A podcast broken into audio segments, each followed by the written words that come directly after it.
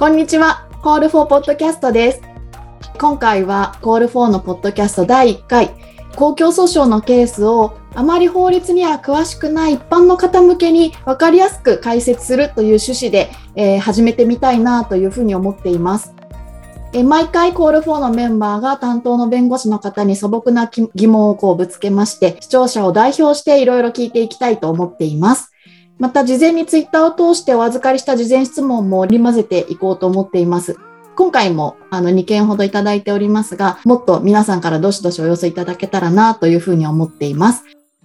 いろいろ実験的にやっていきたいと思っておりますので、お茶とかお酒とか飲みながら、ゆったり気軽な気持ちで、あの、温かな目で、目じゃないね、温かな耳で聞いてください。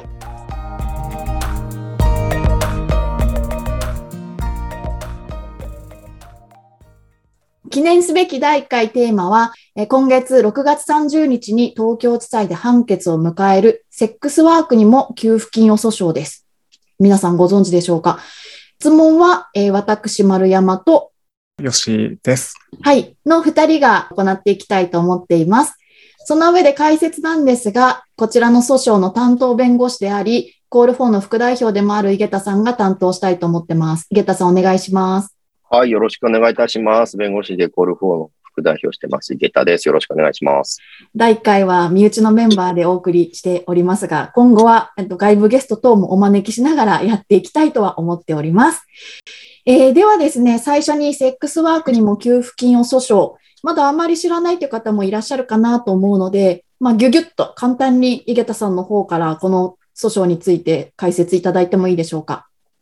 はい。まあ、この訴訟ですね、その非常にシンプルでして、実は。コロナの一番大変だった時に、あの国が持続化給付金という制度を作りまして、まあ、これはまあコロナで大変な、事業者の方々に、事業の下支えのためという目的で、まあ、ほとんど全ての事業者の方に給付が認められるという制度の、給付金制度を作ったんです。で、もう一つ実はそれと合わせて家賃、まあ、支援給付金というものもありまして、まあ、家賃の支援を事業者の方にすると。でこの二つの、まあ、給付金制度について、特定の職業の人たちだけ給付資格が認められなかったんですね。でそれはやっぱり、あの、おかしいだろうということで、その人たちが訴訟提起したというものです。で、その職業の、特定の職業というのは、ちょっと複雑なんですけど、風営法に規定する性風俗関連特殊営業というものと、その営業に関する接客業務受託営業という、まあ、大きく分けると2つの職業についてだけ、これらの給付金は受けられませんというふうになったということですね。具体的にその性風俗業に当てはまる人たちっていうのはどういう職業、事業の人たちなんでしょうか？はい。これですね、もう法律に、まあ、列記されてるんですが、これ法律用語だと分かりづらいんで、実際の業種で具体的に説明していきますね。とまず、いわゆるソープランドというもの。次が、いわゆる店舗型のファッションヘルスというものですね。で、三つ目がストリップ劇場。で、ここまでなんとなく、こう、いわゆる性風俗と呼ばれるものですね。でも、ここから少しずつ、ここういうのも入るんだっていう感じになってくるんですけど、ラブホテルとかですね。うんアダルトショップとか。あの、出会い系喫茶とかですね。で、さらには、その、まあ、いわゆるデリヘルとか、アダルトビデオ通信販売とか、そういうのも入ってきます。で、あとは、アダルト画像の送信営業とか、テレフォンクラブ、いわゆるテレクラですね、とか、ツーショットダイヤルとか。まあ、こういったものが、いわゆる性風俗関連特殊営業と呼ばれるものとして、えーこの普及付のまあ対象になってしまったということですね。で私たちの依頼者は、原告の方は、えーいわゆるデリヘル、デリバリーヘルス事業者の方。どのようなことを訴えていらっしゃるんですか？まあ、端的に言うと、この、これらの職業の人たちには給付しないと定めた規定は、違憲無効だと。憲法に反するから無効だ。効力がないんだと。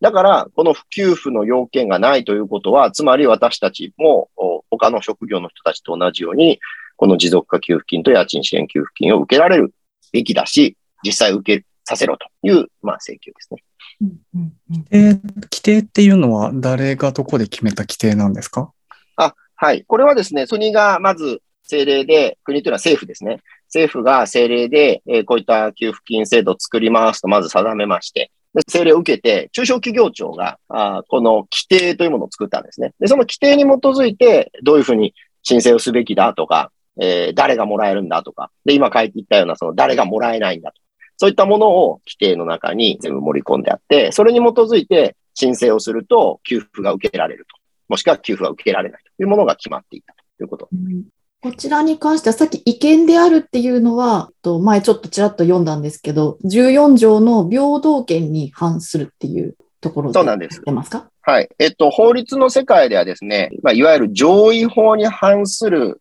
解放は効力を失うという、まあ、ファンルールがあるんですね。まあ、上位法って上の法律、うん、で、日本の法体系でいくと、憲法というのは、日本国憲法というのは一番、まあ、偉い法律でで、その下に普通の法律があって、その下に、まあ、その法律に基づく基礎があってとか、政令があってとか、まあ、そういうふうに分かれていくわけです。で、法律も憲法に反した場合には効力を失うというのが、まあ、一般原則がありまして、えー、今回の、今回規定なので、まあ、法律ですらないんですけども、まあ、今回の規定は、憲法14条1項に反するから効力を失うべきだ。と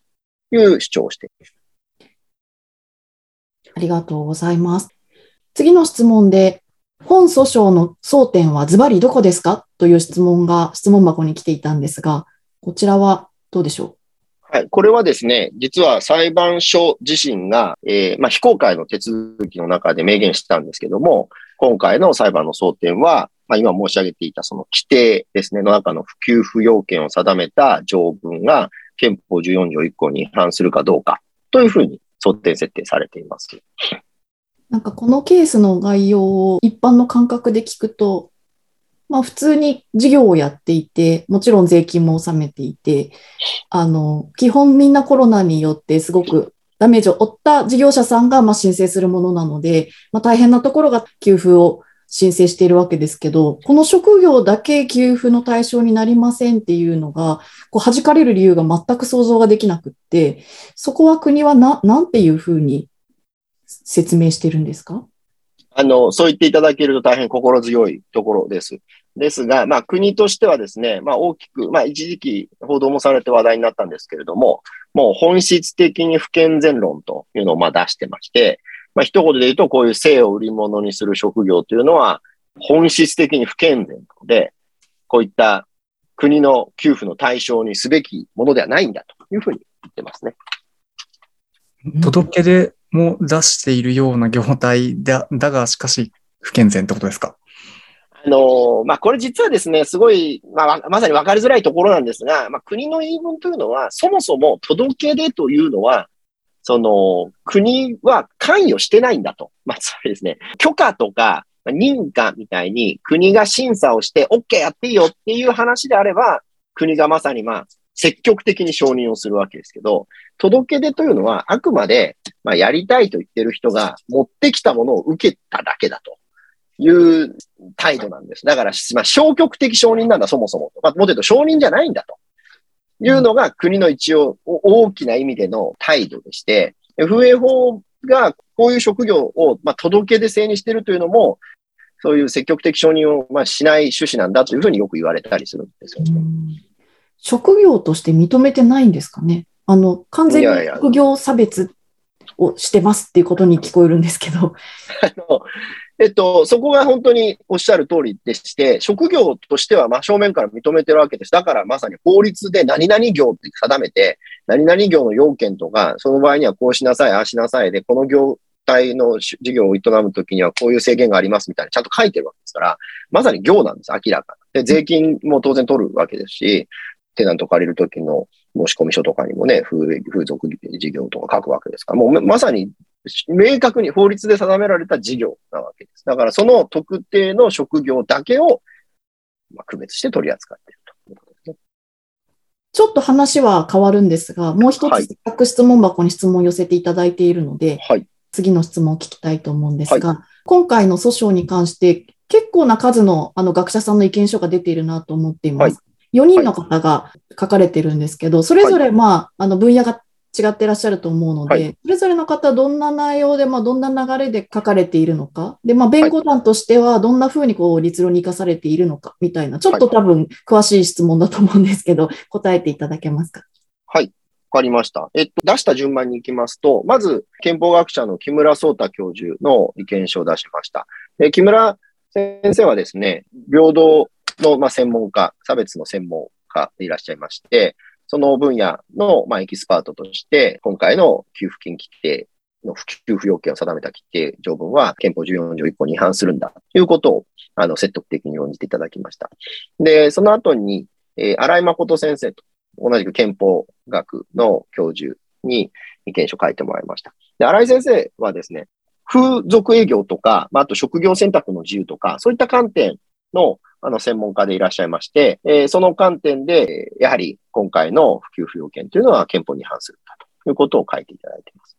で、三つ目、臼井先生という行政法の先生にも書いていただきました。で、臼井先生は、いわゆる政府の、まあ、給付行政の、まあ、専門家でいらっしゃいまして、今回のように、まあ、政府が事業者であれ、市民であれにお金を支給するものを、まあ、給付行政と呼ぶんですけども、この給付行政はちょっと特殊なジャンルなんですね。でこの特殊なジャンルの観点から、今回の普及不要件というのがどう評価されるべきなのかということを分析していただいてまして、あの、面白い指摘として、これは、やはり社会給付的な意味合いも強いんだというようなところもご指摘をいただいて、でまあ、その上で、やはり、えー今回のような給付は法律、行政法的にも許されないんだというふうに指摘していただいています。で最後が、あ、ごめんなさい。社会給付的なところがあるっていうのはちょっと補足していただいてもいいですか？あ、そうですね。な、何のために給付するのって言ったときに、まあ皆さん思いつくもので言うと、まあ私が今すぐ思いつくのは3つぐらいあるわけですよね。一つが例えば特定の産業をこう盛り上げていきたいからとか、まあ特定のその環境の保護のために、例えば太陽光には助成金をどんどん出していこうみたいな話は分かりやすい一つですね。GoTo キャンペーンとかもそれですよね。あ、そうですね。GoTo とかもそうですよね。で、あとは例えば、二つ目として考えられるのが、その、まあ、文化助成ってやつですね。例えば、文学に助成しましょうとか、美術館に助成しましょうとか、そういうこう文化を助成、あと、まあ、教育助成とか、それに近いと思うんですけども。で、三つ目は社会給付助成でして、まあ、生活保護などの典型ですけれども、生きていくため、もしくは、その、その事業をまさに継続していくため、下支えをするために給付するようなものがあるわけです。まあ、他にもちょっとあるかもしれませんが、例えば大きく分けてもそういったふうに、給付の中にもいろいろな意味合いが変わってくるわけです。で、一口に給付行政といっても、そんな全部を一括りにして分析するのはおかしいだろうっていう考えがありまして、まあ、特定の産業を育成するための助成であれば、どこの産業を育成するのかとか、どれぐらいのお金にするのかとかっていうのはかなり、まあ、政府に裁量があって叱るべきというのは分かりやすいと思います。でも他方で、社会保障っていうのはまさにそれがないと死んじゃうわけですから、そんな政府に裁量があって、お前にはやるけど、お前にはやらんなんて言い出したらもう大変なことになってしまうわけで、そこはもう厳厳格に平等性であるとか、基準に対する明確な支給というのが求められるわけですよね。で、で他方で文化助成というのは、政府は文化の専門家ではないとよく言われるわけですけども、しっかりとした専門家にそういう裁量、判断の裁量を与えて、その人たちが決めていくのがよかろう、みたいなふうに考えられていて、まあこういうふうに給付行政の中にもいろいろと考え方が分かれていくわけです。で、今回は社会保障的な要素が強かったんだと。コロナで全事業者を下支えするために、すべての人がコロナに等しく、まあ、苦しんでいたわけですから、そのすべての事業を下支えするための持続化給、まさに持続するための給付。やったり、家賃を払えなくて追い出されてしまわないようにするための家賃支援だったんだから、そういった時に、特定の産業だけもうあなたたちは生活しなくていい、下支えされる必要がない、持続しなくていいっていうのはひどくないですかっていう話になってくる。なるほど。原告の方が意見陳述でもうすごい嵐の中を家から追い出す、自分たちだけ追い出されたような気持ちでしたっていうふうにおっしゃってた、まさにそういうことですよね。はい、本当にそうだと思います。これがね、その産業育成とかだったら、そんな贅沢言えないような話になるかもしれません。そういうもんじゃないでしょっていう話ですね。で、四つ目が青山先生。で、これは社会学者の方でして、えーまあ、いわゆる性風俗に関して社会学的にずっと研究されてた方です。今回も、まあ、江戸時代から、まあ、さらには、こう、戦後、戦前戦後の日本の売春、まあ、規制などの歴史も踏まえてですね、今回のものというのがもう典型的な差別のための差別なんだというふうに指摘をしていただいたというところです。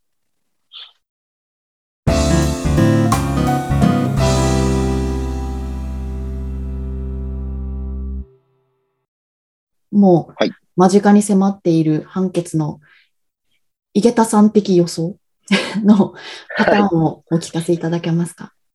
まあ、多くの方がね、先ほど丸山さんがおっしゃっていただいた通り、そんな単なる職業差別じゃないですか、これと許されるんですかというリアクションしていただけて、それはありがたいんですけども、まあ私はその、なんて言うんでしょうね、感覚としては本当五分五分だなというのが実感というか直感、感覚的なものですけど、で、その、どっちに転ぶか本当にわからないなという感じを持ってます。で、これ裁判、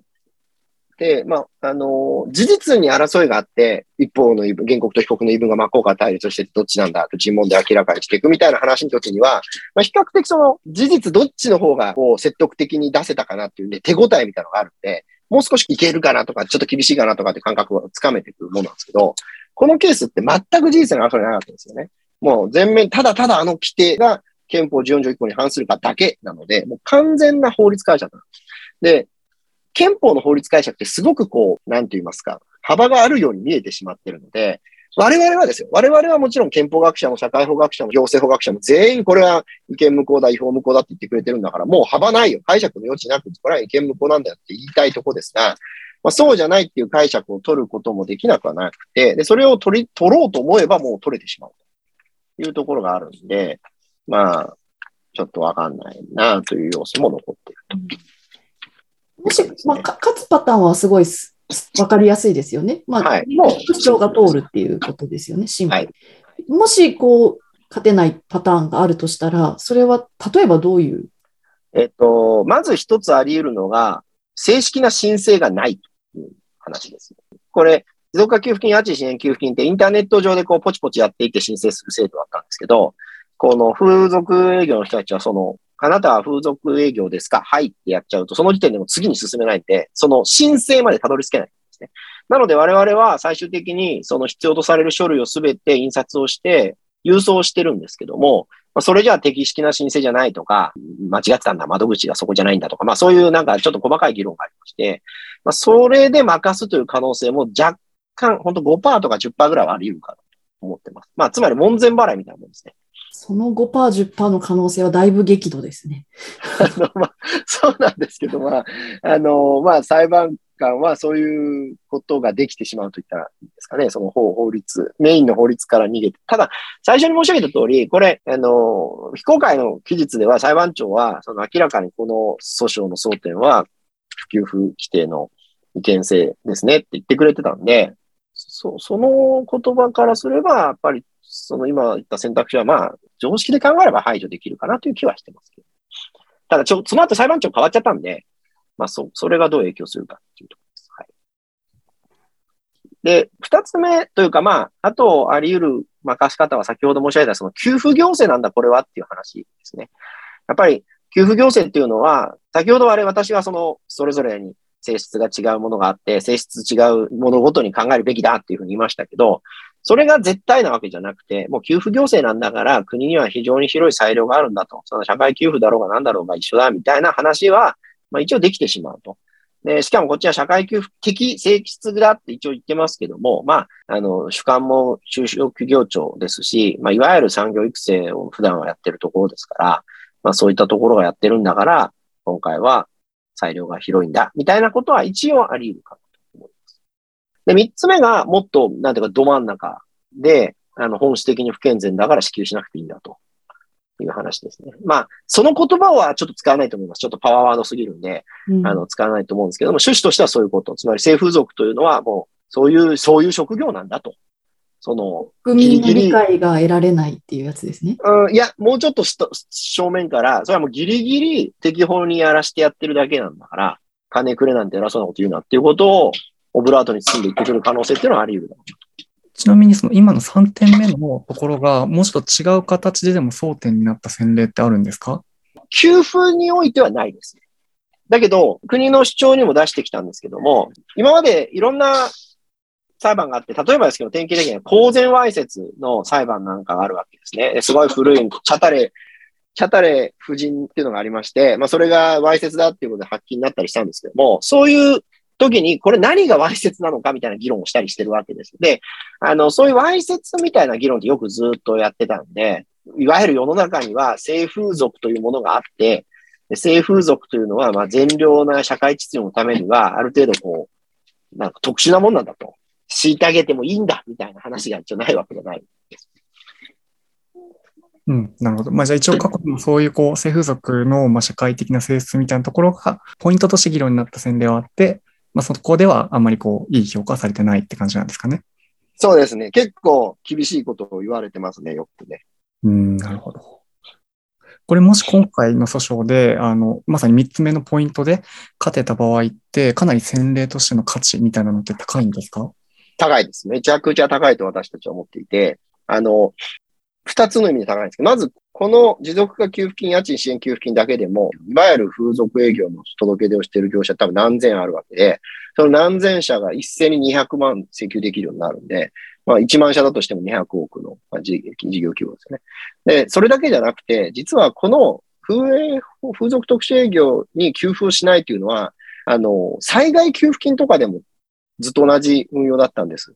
だから、大震災、まあ、阪神大震災の頃から何か大きな震災があると、すぐに給付金制度が作られて支援されていくんですけども、そこから常に排除されていたんです。それが今回もし違憲ってなって、まあ、地裁だけで確定するかちょっとわかりませんけど、確定してほしいですけどね、勝った場合。確定したら、もうそれ以降は、そういった規定はでき、作れなくなる。で、今後の震災復興などの時にも、あの、もらえるようになるんじゃないかなというふうに期待してますね。そうすると今後も、まあ、同じようなとかいろんな形での給付金の時に、まあ、もし万が一そういうこう差別的な規定があった時には、今回の訴訟を先例としてこう戦えるかもしれないってことですね。そうなんです。非常にしかもそれは大きな影響を持つんじゃないかと思いますね。うん、なるほど。いいですね。ありがとうございます。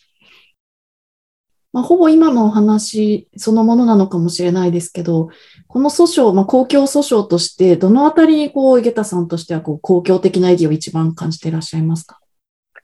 まあ、やはり今申し上げたところが一つ大きいかなと思います。ただそれはあくまで目に見える部分の効果ですよね。で、その根っこにあるのはやはりまあ、職業差別なわけです。で、しかもそれをあの国が、まあ、正面切って、先頭切って、この人たちは差別していいですよとま言ってるわけですよね。で、そうすると当然、それを踏まえて市民も、まあ、それは差別していいんだ。もっと言うと差別的な感情が、まあ、芽生えてくる。もしくは調整されたり、強化されていくわけですね。で、その強化されたり、作られた差別感情を理由にまた国が、国民の間に差別が広がってるから、あなたたちは差別しますと言う。それがもうどんどんどんどん繰り返されて、ループされてるところがありますので、そのループを一回断ち切ることになるわけです。一回こういった一つの職業について差別的な取り扱いしちゃいけないんだ。いうということは、そのやっぱりそうだよね。ということで、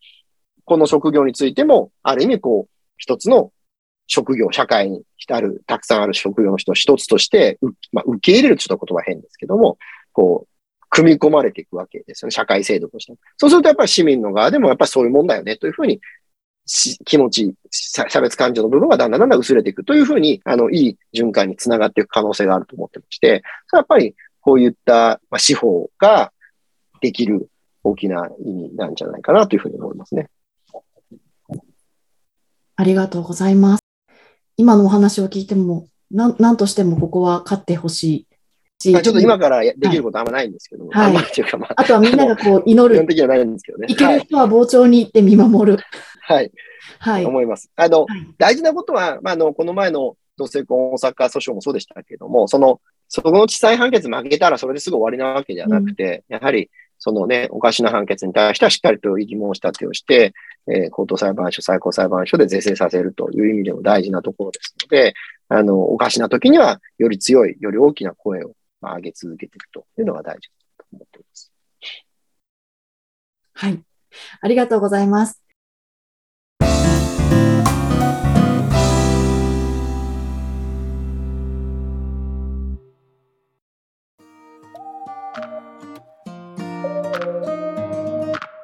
池田さん、貴重なお話ありがとうございました。あの、すごく訴訟に対する理解と、あと判決に向けた感覚が、あの、みんなの中に芽生えたんじゃないかなというふうに思います。今、池田さんが話をしてくれた通り、あの、ぜひ、6月30日、15時からですよね。はい東京地裁で419号法廷なので、行ける方はぜひ行っていただいて、もしそうでなくても、あの、ニュース速報等流れると思いますし、コールフォームも SNS で流しますので、注目いただいて、良い結果にせよ、もしくは、こう、腹立たしい結果にせよ、みんなで、じゃあ、あの、そこに反応して、あの、いい戦いをしていいけたらと思っております。えー今日は本当にありがとうございました。あの、聞いてくださった皆さん、あの、こう一方的に聞いていただいている感じになってますけど、ぜひぜひ、あの、ツイッター等で、あの、感想とか、あと、まだまだ全然手探りな状態なので、これから、あの、方向性も全て変わっていく可能性がありますが、あの、こんな風にコールフォーポッドキャストになっていったらいいんじゃないか、みたいな、あの、アドバイスもぜひいただけたら嬉しいです。ではまた、あの、第2回もあると思いますので、あの、また聞いていただけたら嬉しいです。ありがとうございました。ありがとうございました。ありがとうございました。